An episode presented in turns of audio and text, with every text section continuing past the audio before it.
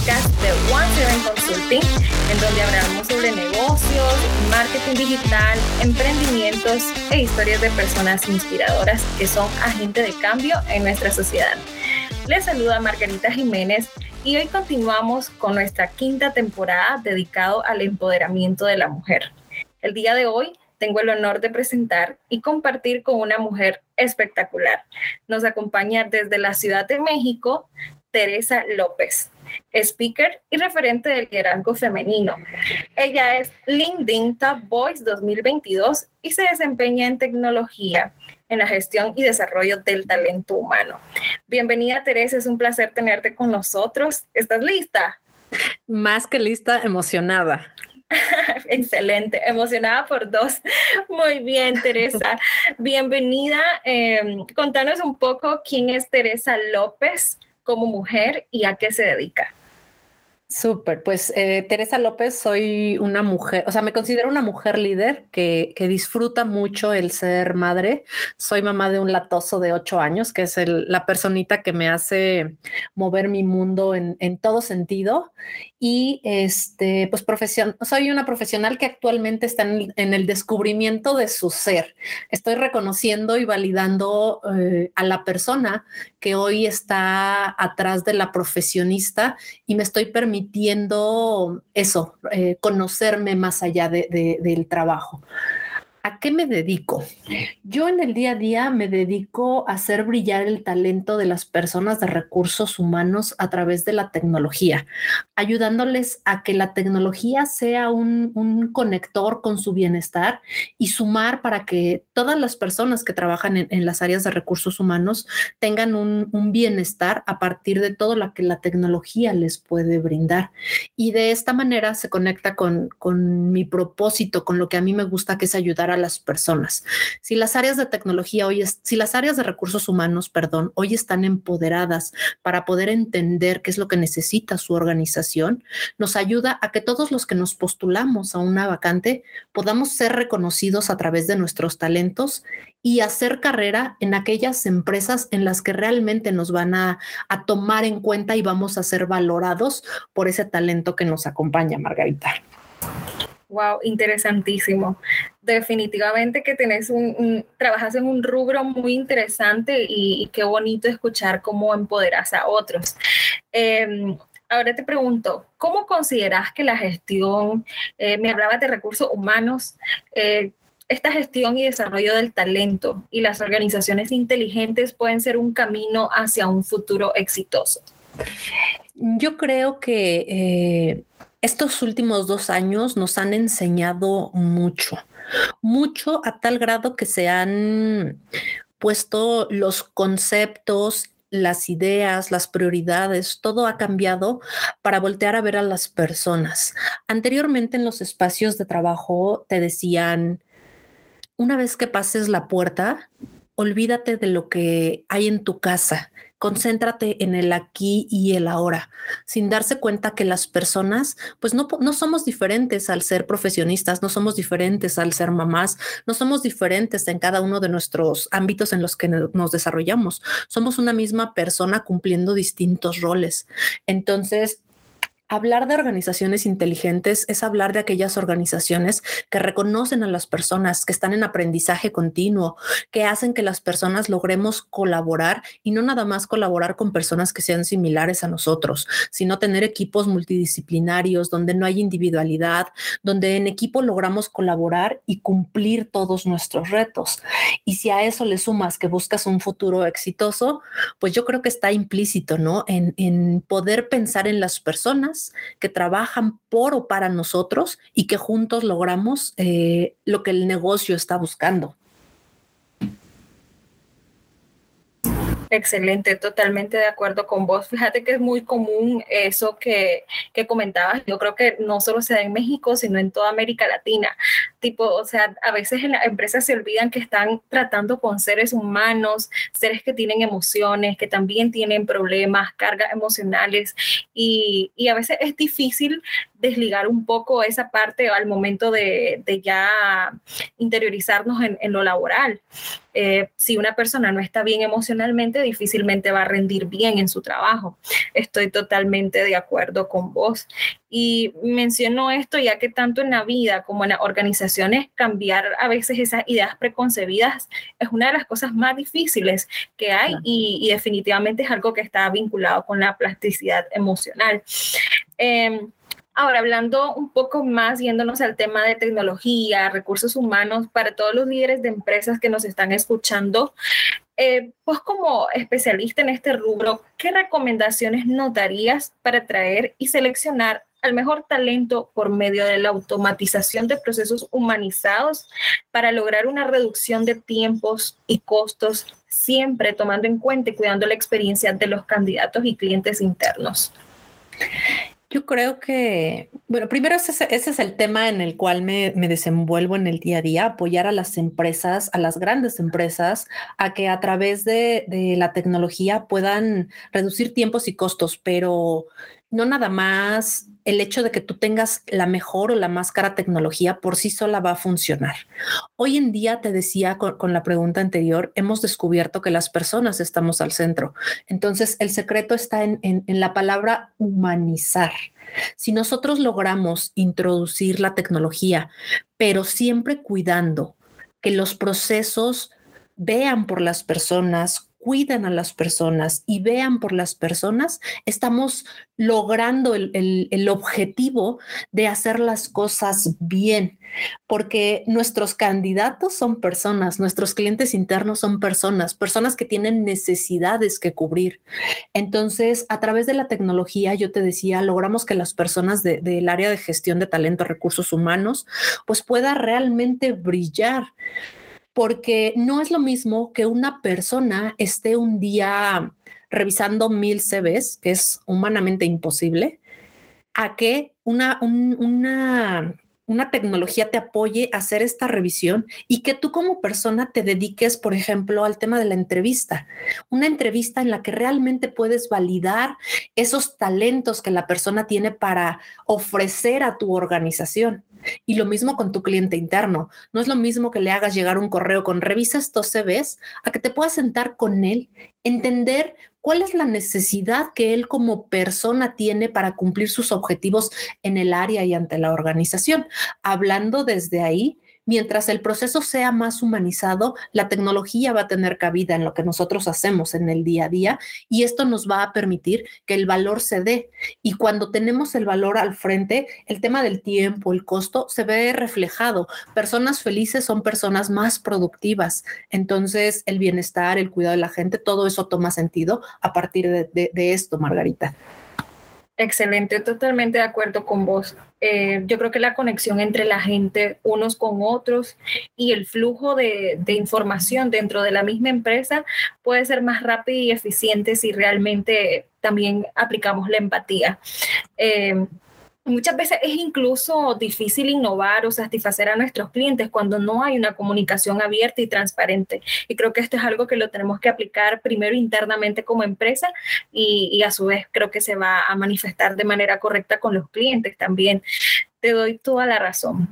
Ahora, ¿vos consideras que sin importar el tamaño o giro que tenga una organización, se puede planificar y cumplir con los objetivos de negocio si se cuenta con el poder del capital humano, las tecnologías y el acompañamiento adecuado? Por supuesto, ahí mi respuesta rotundamente es sí. Siempre hay que poner bueno, me gustaría hacer la acotación a, tenerlo en ese, en ese orden. Cuando tú hablas de capital humano, talento, personas, recursos humanos, lo vemos desde dos perspectivas. Uno, el área que se dedica al cuidado de las personas y el otro el talento, las personas que trabajamos para las organizaciones. Si nosotros como áreas de gestión de talento nos apoyamos de la tecnología sin intentar meterla a la fuerza, sino teniendo un proceso de gestión del cambio para que la tecnología nos apoye y nos hacemos acompañar de personas que realmente han vivido estos procesos, la adopción de todo ello nos va a ayudar a que sea muy corta y eso se va a traducir en que los objetivos del negocio se puedan cumplir a mediano o corto plazo. Además, la tecnología hoy te puede ayudar a hacer análisis de data. Muy pocas empresas, pero poquísimas son las que realmente se dedican a poder analizar qué es lo que ha ocurrido históricamente en su empresa, como para poder tener bases a qué es lo siguiente a lo que yo tengo que apostarle, qué es lo siguiente en lo que yo tendría que trabajar, teniendo como, como base esa data que nos ha acompañado históricamente. Y eh, ahí es en donde para mí se encuentra el valor de hacer la combinación del talento y la tecnología con un impacto realmente positivo. Excelente, wow. Em, ahora, pues como referente eh, de liderazgo femenino, ¿cómo la asertividad y la comunicación desempeñan un rol importante en el liderazgo femenino y cómo te ha tocado empoderar a otras mujeres? Eh, te pregunto esto porque hoy en la mañana más temprano yo estaba viendo un en vivo que donde en donde vos compartías en LinkedIn eh, sobre cómo has, conocido a otras mujeres que también se desempeñan en tecnología y que probablemente igual se desempeñan en lo mismo que haces, pero qué bonito es eso, compartir el conocimiento, empoderar a otras mujeres, ver que otras mujeres también están tomando auge en este rubro de la tecnología y, qué bonito que vos seas de esas mujeres que empodera a otras mujeres. ¿Cómo, cómo, cómo ha sido eh, esa comunicación? Yo creo que eh, a mí me ha funcionado o me ha servido eh, mi historia de vida, Margarita. Yo vengo de una familia donde mi abuelita tiene cuatro hijas, mi mamá tiene cuatro hijas, entonces mis tías tienen puras hijas, somos puras mujeres y para mí ha sido siempre muy transparente el hecho de, recibir ayuda de otras mujeres. Eh, yo, yo platicaba justamente en ese live con, con, con Liz que para mí eso era lo normal y de repente sales a un mundo en el cual Teresa empieza a cuestionar a personas, hombres o mujeres, y la respuesta es, espérate, tú no puedes opinar. O te presentas ante un equipo directivo hablando de personas de mayor edad y te preguntan, oye niña, ¿tú qué tienes que aportar a mi negocio. Entonces te empiezas a dar cuenta de la realidad que hay hacia afuera. Y es cuando nace en mí esa necesidad de seguir apoyando a otras mujeres. Yo, yo, yo me, me he acuñado, me he hecho parte del tema de la sororidad, porque si entre mujeres no nos ayudamos, difícilmente vamos a poder lograr algo. Y no nada más es que sea entre mujeres, sino incluir a otros hombres a que sean parte de poder empoderar a otras mujeres y trabajar para que las cosas puedan realmente funcionar. Cuando un ambiente es realmente equitativo e inclusivo, el ambiente de trabajo se vuelve más productivo porque tienes bases y tienes fundamentos, tienes el concepto de, de, lo que piensa y de lo que ha vivido un hombre y de lo que ha vivido una mujer para poder empatarlo y hacer ambientes de trabajo realmente sanos. Entonces, para mí ha sido transparente ese apoyo, pero me doy cuenta que no es la realidad que se vive en todos lados, Margarita.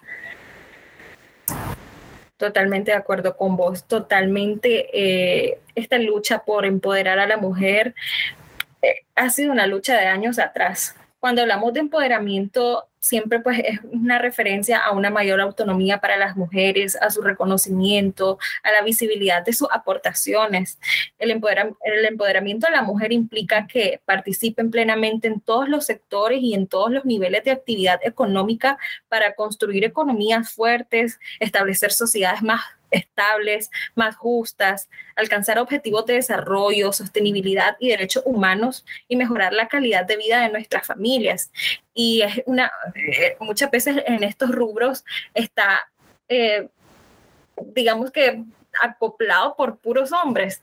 Y, y, sé que ha sido difícil, pero es hermoso escuchar cómo mujeres como vos hacen la diferencia siento esa responsabilidad social y moral por seguir tendiéndole la mano a todas aquellas mujeres que tienen ganas de, hacerlo, ¿no? Porque te digo, si tú que tienes la posibilidad no lo haces, ¿quién lo va a hacer? Totalmente de acuerdo. Y, sé que hay muchas mujeres que tienen miedo de alzar su voz. A veces creen que no lo pueden hacer o tal vez viven en un entorno muy machista y, y, ver referentes como vos, mujeres que les dicen, sí, sí puedes estar en este rubro, sí puedes trabajar, sí puedes desempeñarlo, es algo muy hermoso y es algo que necesita ser escuchado, que la gente necesita conocer. Qué bonito, en serio. Y, si me eh, permites, fíjate, hace ratito que platicaba en, en este live que, mencionas, hacía la referencia a un, a un libro donde nos dice, ¿no? O sea, si no hay niñas estudiando, no hay mujeres trabajando. Y si no hay mujeres trabajando y haciendo cosas importantes, pues no hay referentes que nos hagan voltear a querer hacer algo. Entonces, de ahí la necesidad de que tenemos que alzar la voz, de que tenemos que ponernos al frente y no por el hecho de, de que te conozcan, sino por hacer que otras tengan ganas de también hacerlo y ver que es posible. Por ahí es donde, donde yo, a, mí me gusta enfocarme. Excelente. Ahora que mencionaste libros, contanos cuáles serían dos libros que recomendarías y por qué. Ay, me encanta. Yo es, la verdad es que tengo una lista grande de libros, pero hoy en la actualidad hay dos que, que, uno que he vuelto a leer y otro que cayó en mis manos por, por un regalo que me hizo mi esposo. Y el primero se llama Cambiando el Chip y es de los hermanos Halt. Ese es el primer libro que, él me regaló y lo he leído dos o tres veces y me gusta mucho todo lo que nos, todo lo que nos comparte ese libro. Y el libro número, número dos es el de inteligencia emocional de Daniel Goleman. ¿Y por qué he decidido hacer como la recomendación de estos dos libros? Creo que el mundo hoy es de aquellas personas que están preparadas para momentos de incertidumbre, que están logrando autogestionarse, que influyen y trascienden de manera positiva a través de otras personas. Hoy en el mundo laboral, en el mundo profesional, importan más que nunca los cómo, la forma en la que nosotros hacemos las cosas. Ya no se vale llegar a los objetivos acabando con el equipo, acabando con una persona. Hoy se trata de que cuidemos a las personas que están con nosotros y al ser líder de un equipo, siento esa responsabilidad, Margarita, de poder entenderme, de poder conocerme para realmente poder ayudar y aportarles en el día a día, porque todos tenemos como individuos la posibilidad de influir en las reacciones emocionales de los demás y un líder lo tiene más que nadie. Wow, me han encantado tus recomendaciones y, y ese punto que tocaste yo creo que un líder eh, está para servir a los demás. Por ahí escuché una frase que me gusta mucho que dice, el que no vive para servir, no sirve para vivir. y un líder por completo tiene que, tiene que estar al servicio de los demás. Qué hermoso. Ahora te hago esta pregunta que es, está buenísima. Si pudieses viajar a cualquier punto de la historia, ¿a cuál sería y por qué? Ay, e, e, esa es una muy buena pregunta y me, pones a pensar desde muchos sentidos, porque hay muchas cosas que a mí me, me mueven y que he conocido últimamente, pero de un año para acá he decidido así por convicción y de manera constante estar apoyando el tema del liderazgo femenino y el empoderamiento de la mujer. Entonces, es decir, eh, eh, me pongo a pensar en cuál sería ese momento en el cual yo quisiera regresar y me encantaría que fuera por allá de septiembre de 1893 eh, para poder conocer y coincidir con Kate Shepard, que fue la primera mujer que logró votar en la historia del mundo en Nueva Zelanda. Eh, he estado siguiendo su historia, he estado analizando qué es todo lo que ella vivió, cómo, cómo llegó a impulsar esa a levantar la mano para que las mujeres pudieran hacer más de lo que ella veía que ya se hacía. Entonces, creo que es un momento en la historia de las mujeres que nos marca en muchos sentidos y principalmente poder coincidir con ella. Eso es lo que a mí me gustaría eh, poder hacer si tuviera una oportunidad así. Wow, qué interesante. Eh, haberla mencionado a ella sí, sí me, me pone a pensar de que si retrocedemos años atrás, el oro que ha venido haciendo eh, que han venido haciendo las mujeres a través de los años y ella también ha sido un referente del, poder femenino.